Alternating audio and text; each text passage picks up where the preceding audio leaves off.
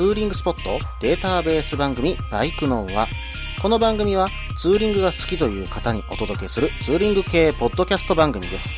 私のみならず、皆さんのおすすめスポットやグルメ、イベントなどを紹介、共有ができればと思っております。どうぞ皆さんよろしくお願いいたします。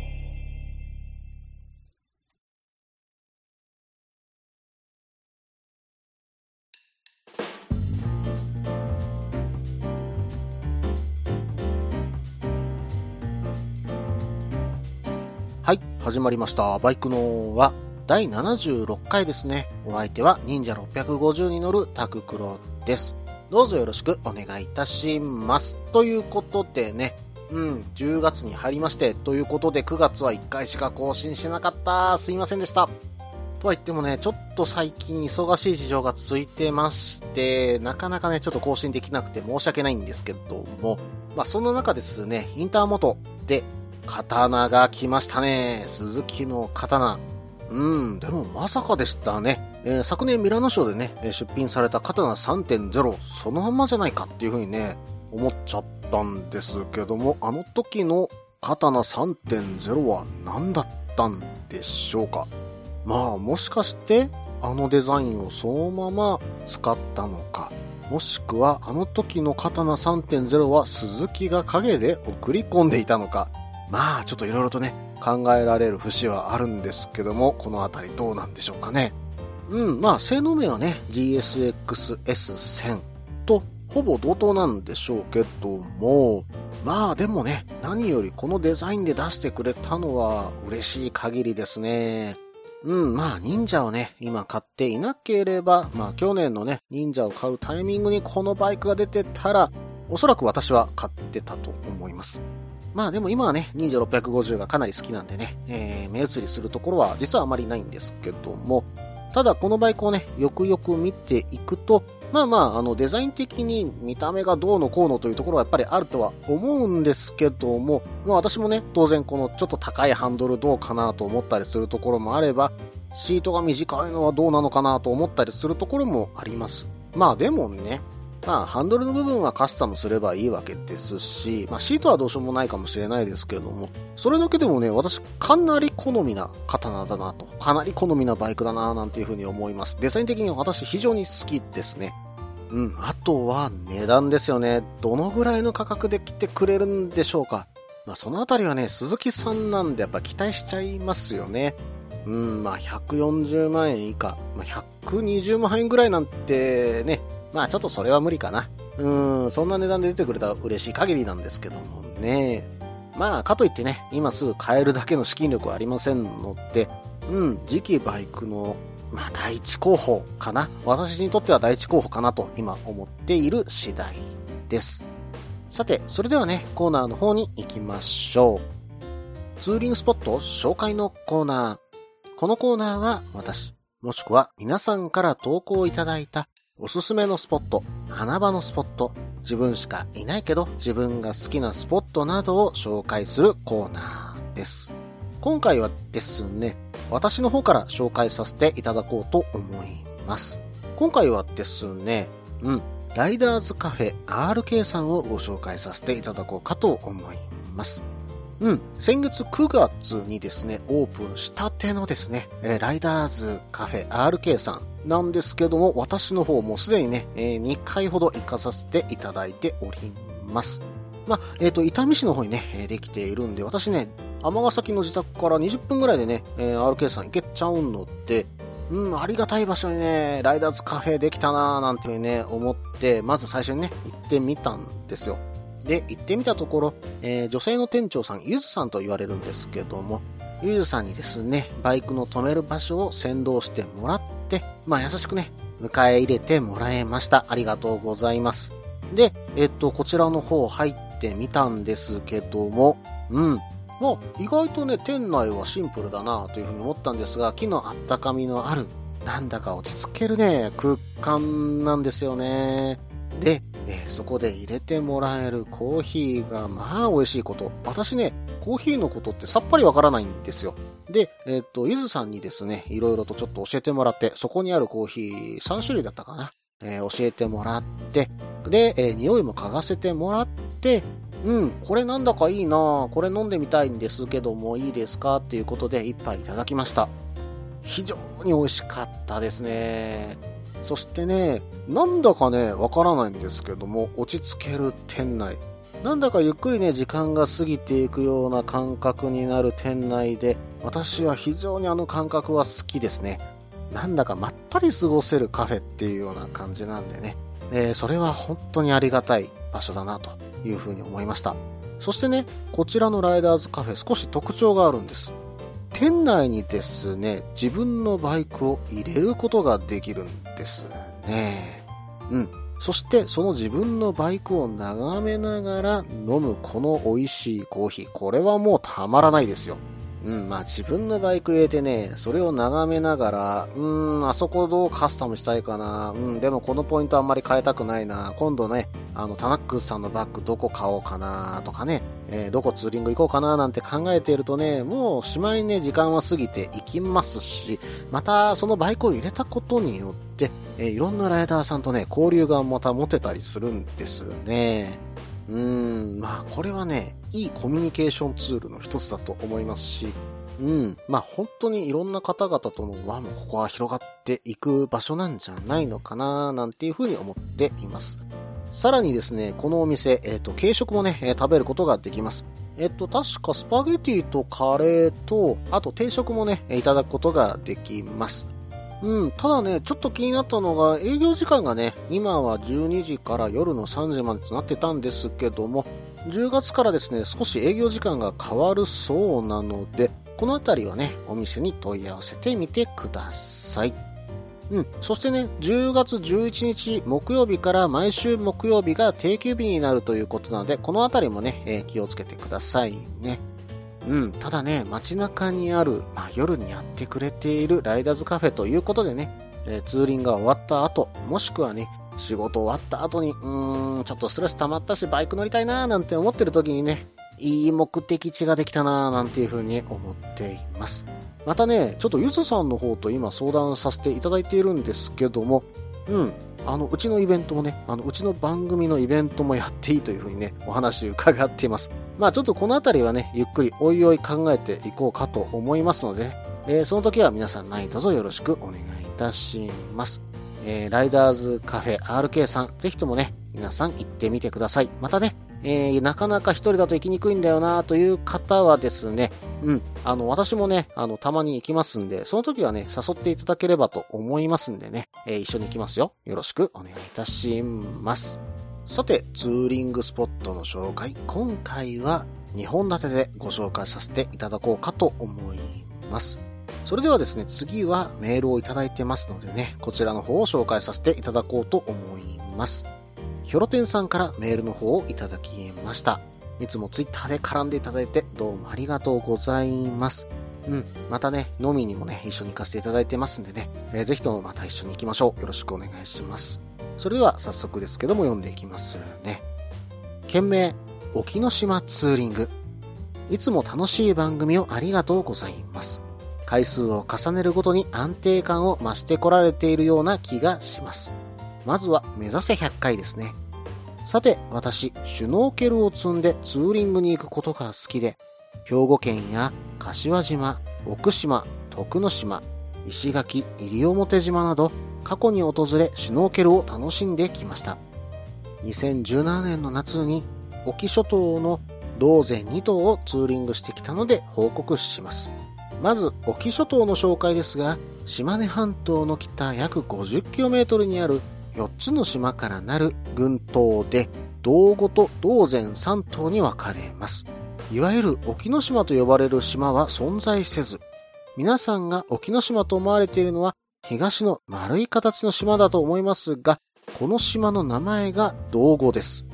西の方には西之島、中之島、ジブリ島の3島があり、合わせて道前と呼びます。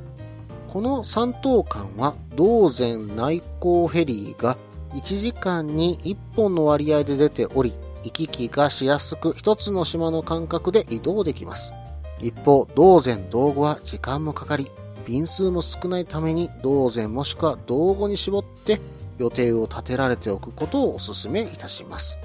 道前、道後、いずれも見どころがあり、初めて沖ノ島を訪れるならば、最初は道後の方が飲食店も多くおすすめです。沖へのアプローチですが、フェリーは北郎で有名な境港からは午後1便のみで、境港から 8km ほど北にある出塁港より朝は道後行き、道前行きがいずれも出港します。大阪から境港まで約280キロ、朝9時の出港に間に合うようにも早朝出るもよしですが、できれば前日に境港に宿泊できると翌日が楽かと思います。境港の駅前にはなかなか良いホテルもあります。7月3連休の日程でしたが、バイクは他には1台あったかなという程度でした。9時半に出たフェリーは3時間ほどで中之島、菱浦港に到着。港の観光案内所で荷物を預かってもらえますので身軽になり島内をツーリングできます。私の今回の一番の目的は島の北側にある空き家海岸でシュノーケルをすることでした。関西近辺の日本海とは透明度が桁違いで、いつまでも潜っていられました。シュノーケルの後は、沖神社にある後鳥羽上皇の仮想塚や、島の南にある広ヶ崎灯台を巡り、再び石浦港から本日宿泊する国民宿舎、国画荘のある西之島へ渡りました。夕食は外食でしたが、西之島は店が少ないために前もって予約をした方がベターです。沖の海鮮といえば、まずは岩牡蠣ですが、残念ながら3月上旬から6月下旬が旬なので今回は食べられずでしたが、地元で白イカと呼ばれるケンサキイカやサザエを堪能できました。その他、サザエカレーなどが有名です。さて、翌日は西之島の一生に一度は訪れたい UFO100 選に認定を受けている通天橋から摩天街と呼ばれるナイフで垂直に切り立ったような海抜257メートルの大絶壁までの海岸沿いの 23km を馬とすれ違いながら歩きました。礼文島をハイキングしているみたいと言ったら想像つきますでしょうか？同時にここは夕日百選にも選ばれており、天気がいい時の摩天街からの落葉は息を飲むほどの素晴らしさです。今回島内1泊2日で朝島に渡り最終便で帰りました。バイクは200キロ程度しか走っていませんが、移動手段に乏しい島ではバイクがあると非常にフットワークが軽くなります。最後に宿泊施設ですが、キャンプ場は各島に1つ以上あり、特に西之島のキャンプ場は国民宿舎が近くにあり、日帰り入浴ができます。中之島の空き家海岸キャンプ場は目の前が海岸で、海の中は非常に綺麗。シャワー、更衣室付きで突筆すべきは無料であるということです。ただし、要予約で、ア町役場に申し込みます。目覚めてテントを開けると、真っ青な海が磯の香りとともに目の前いっぱいに広がることには何者にも変え難いものがあります。ツーリング先としては選択肢に上がりにくい場所かもしれませんが、夏の沖はシュノーケル、キャンプも絡めると非常に魅力に富んでおります。一度訪れてみるのはいかがでしょうか ?PS、今回行けませんでしたが、蚊にまつわる由良姫神社も良さそうです。長文失礼いたしました。あと、インスタに写真載せておきます。ヒョロテンさん、メールの方本当にありがとうございます。沖ノ島ですか？うん、ツーリングのスポットとして私全く考えていませんでした。でもこれを見る限り非常に魅力的なスポットみたいですね。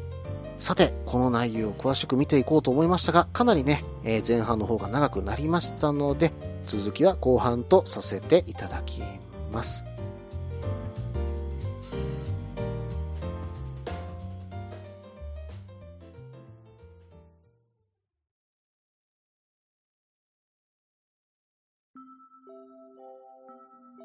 みんなでお話しできる行きつけのライダーズカフェ、ネットに作りませんか？インタラクティブ型バイク系雑談番組、アットみずき。毎週木曜日21時からツイキャスにて放送中。番組の詳細は、アットみずきと入力してウェブで検索。皆さんとお話しできるのを楽しみにお待ちしています。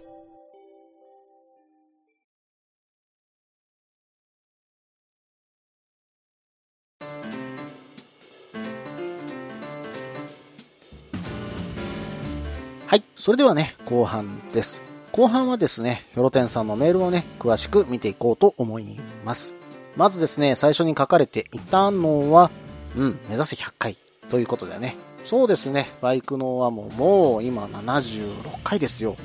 うーん、まあね、最初の頃は何回続くかななんていうふうに思ってましたけども、今はね、ちょっと配信ペースは落ちてるかもしれませんがね、ゆっくりできる限り続けていこうと思っております。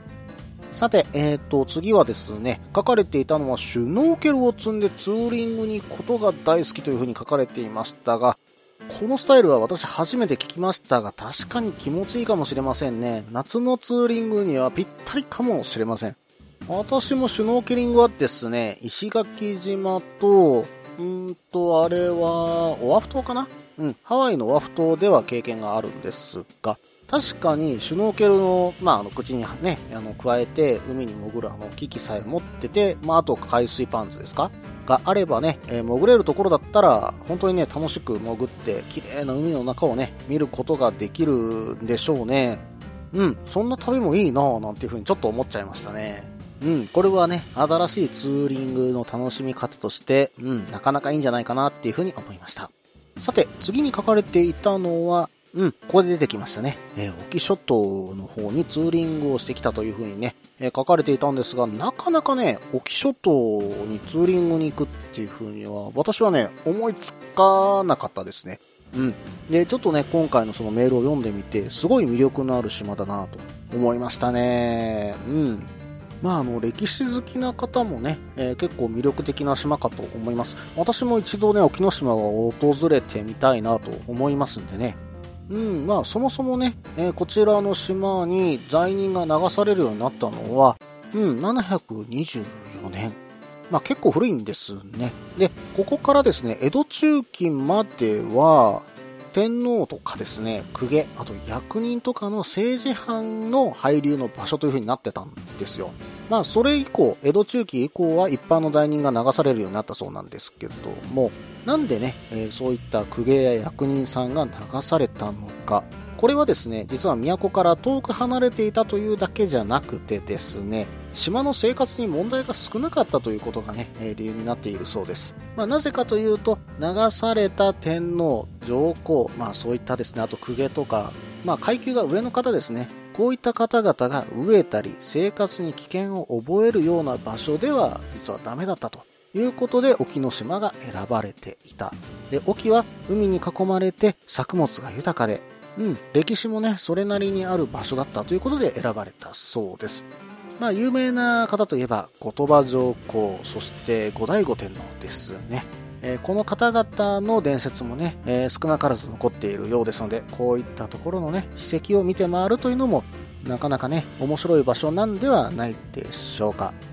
さて、それではね、ヨロテンさんのメールに戻りますね。うん、次に書かれていたのは、道後道前という3島に分かれていて、沖ノ島という島は存在しないうん、ここで私かなりびっくりしました。沖ノ島という島が存在してるんだと私は思ってましたね。はい。えっ、と、道後と造前っていう3島に分かれると。そして、えー西之島、中之島、えー、千部島の3島が、うん、道前かな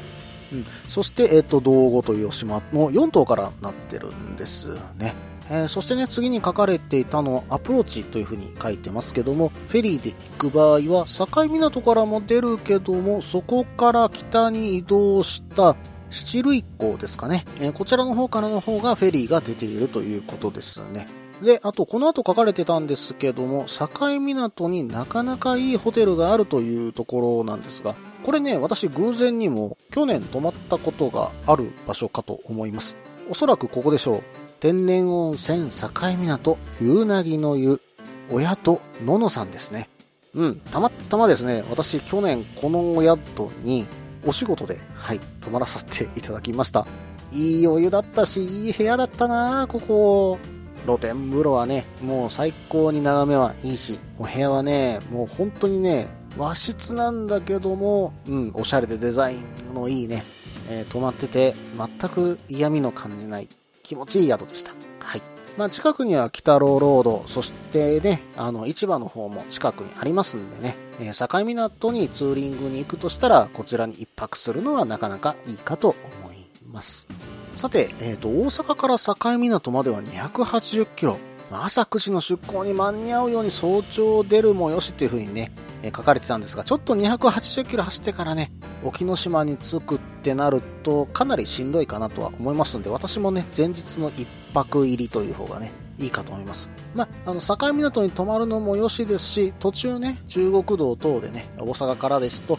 いろんな温泉地も通ってこれますんでね、どこかで一泊してくるといいかななんていうふうに思ってます。さて、この後、中之島の方にヒョロテンさんは到着していて、観光案内所でね、なんと荷物をね、預かってもらえるなんて、それは初めて知りましたね。はい。で、そしてそこから空き家海岸でシュノーケルということですけども、うん、まあ、写真で見る限り、本当にね、エメラルドグリーンの綺麗な海なんですね。ここをね、シュノーケリングできるんだったら、さぞかし気持ちいいでしょうね。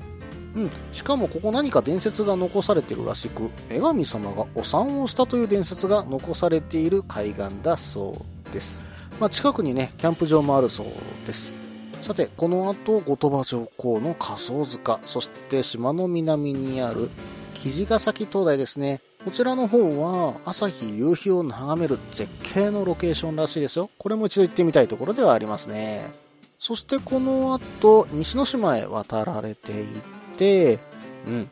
サザエとケンサキイカ。うーん、これはね、ケンサキイカの甘さと日本酒でキュッといったらたまらないでしょうね。うん、ヒョロテンさんもね、お酒大好きだと思うので、おそらく日本酒、それとも焼酎か何かで行かれたのかと思います。そしてね、サザエカレーが有名ですという風に書かれていたんですけども、これね、私食べたことあるんですけど、レトルトで食べたことあります。確か、銀色のね、なんかパックに入ったね、レトルトのカレーが確かね、沖ノ島産みたいな感じでね、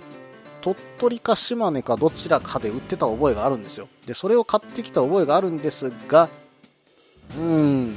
うん。味は多分レトルトじゃないと美味しいのかな。うん。うん。なんともちょっと私の方からはコメントは差し控えさせていただきます。さて、この後ですね、通天橋というところから摩天街といったところまで、えー、歩かれたということなんですが、すいません。先ほど私がメール読み間違えました。23キロではなく2.3キロですね。えー、こちらの方を歩いていたそうです。訂正させていただきます。うん、この摩天街なんですけども、本当にね、ナイフで垂直に切り取ったようなね、うん、まあ本当に大絶壁と言っていいような感じの形をしています。なんて表したらいいのかちょっとわからないですが、本当にね、これを見る限りは非常に絶景ですのでね、これ見るだけでも価値あると思いますね。下はエメラルドグリーンの海の中に、ここだけ断崖絶壁のね、まあ、グリーンの絨毯のような断崖絶壁があるんです。これはね、私も見てみたい。うん。一度歩いてでも行ってみたい場所ですね。さて、この後はですね、キャンプ場のことが書かれていましたけども、えっと、国民宿舎の近くのキャンプ場となると、島根原キャンプ場かな。こちらかと思うんですが、まあ、他にもね、キャンプ場がたくさんあるということで、うん、なかなかキャンプにも魅力的な島なんじゃないかと。まあ、冬はちょっとね、寒いかもしれませんけども、雪も降ったりね、えー、そうでなければなかなか魅力的なキャンプ場じゃないんでしょうか。まあ、あの、冬キャンプされる方はね、えー、もっと魅力かもしれませんけどもね。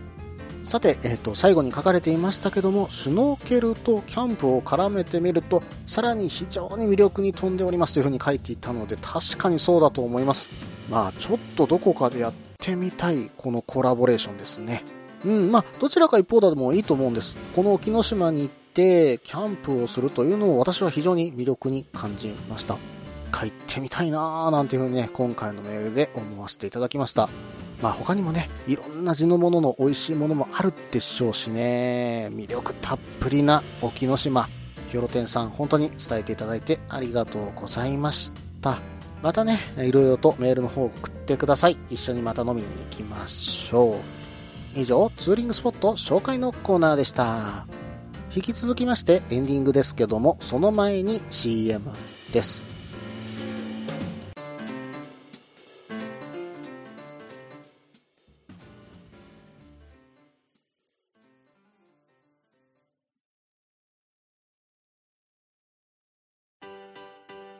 落ち着いて聞いてください。あなた EBR 症候群です。だって、だってお前ハヤボルトじゃんって。もう私、ビュエルっていうアメ車乗ってますけど、なんか、無理やりいいこと言おうとして 忙しいあなたに心のパーキング元バラエティラジオ、グッドスピードこの番組は初心者には情報をベテランには懐かしさをバイクトークを楽しみながら、バイクとライダーの社会的地位向上を目指す、バイクバラエティ番組です。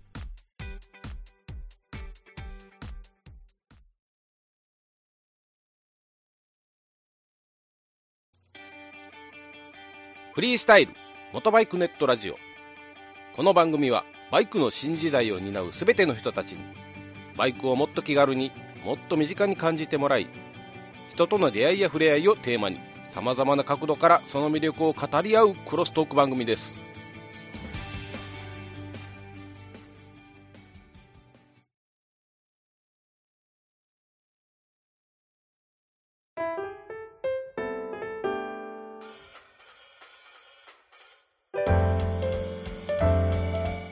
それではね、エンディングです。エンディングはですね、今回はちょっとね、告知をさせてください。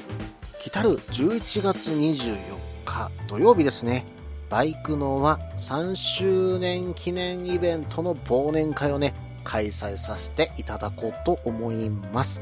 場所は大阪駅周辺、もしくはちょっと電車でね、15分ほど移動するかもしれません。え今のところお店の決定は集まった人数次第でね、え決めようと思っていますので、そのあたり今しばらくお待ちください。時間に関してもですね、今一応17時頃からの予定とは言っているんですけども、もしくは18時、19時のスタートになるかもしれませんのでね、そのあたりは少し流動的となります。うん。で、こちらの方、まあ、日程はね、決めさせていただいてまして、えー人数次第でね、えー場所の方、時間の方決めていきますので、えーそちらの方の予約フォームをね、うん、ツイプラの方で用意させていただきました。こちらのアドレスに関しては、配信用ブログの方にアドレスの方を載せておきます。そして今回ちょっと注意点が一つあります。えー、1次会と2次会、こちらの方予約フォームを別々に設けております。ですので、1次会だけの参加、2次会だけの参加でも構いませんし、両方参加でも構いません。えーぜひね、えそちらの方を選んでいただいて、え予約の方を入れてください。で、1次会、2次会ともにですね、え5000円以下で、え今のところ検討しております。うん。ですのでね、1次会5000円、2次会5000円ですからね、合わせて5000円じゃないですからね、その辺だけご注意くださいね。さて、えっと、ツイプラの方の利用ができないという方、えーまあ、ツイッターのアカウントがないという方に関してはですね、バイクのメール投稿フォームの方から、うん、あの、参加の意思表明をしていただければ結構です。うん、そちらの方から投稿いただいた方には予約受け付けましたということで、私の方から返信のメール入れさせていただきます。さて、えーこの飲み会の注意点としては、まあ、マナーあるね、大人の飲み会ということでね、えー対応の方をよろしくお願いいたします。またですね、まあ、予約を入れていただいた人数でね、お店の方に予約を入れさせていただきます。えーですのでね、料理のキャンセルっていうのが当日もしくはもう3日前ぐらいからできない可能性があります。ですので、キャンセルに関しては必ず1週間前までによろしくお願いいたします。まあ今回のバイクオノワのイベントもね、ぜひともね、初めての方も、えーぜひ来ていただければと思います。前回の周年でも、うん、初めてポッドキャストのイベントに参加された方もいらっしゃいます。えーそしてね、えー素晴らしいライダーの仲間ができたというふうにね、えー、ツイッターの方でいただいた方もいらっしゃいますんでね、えー本当に参加しないと損ですよ。ぜひね、あの、参加してください。よろしくお願いいたします。この番組では皆さんからのメールを募集しています。ツーリングスポット紹介のコーナーではおすすめのスポット、花場のスポット、自分しかいないけど自分が好きなスポット、自分じゃいけないけど良さそうなスポットを教えてください。また、旅先グルメのコーナー、イベント紹介のコーナー、ツーリングアイテムのコーナー、ツーリングお土産のコーナー、温かいお便りも待っています。できる限りご紹介させていただきます。メールはブログの方にメールフォームを設置しています。もしくはツイッターで直接メッセージいただいても構いません。ツイッターはタククロで検索していただければ忍者の画像でわかるかと思います。ではお便りお待ちしております。と同時に今回第76回ですね、バイクのはこれにて終了となります。iTunes レビューの方もね、皆さんどうぞよろしくお願いいたします。そしてイベントの参加、心よりお待ちしております。それではまた。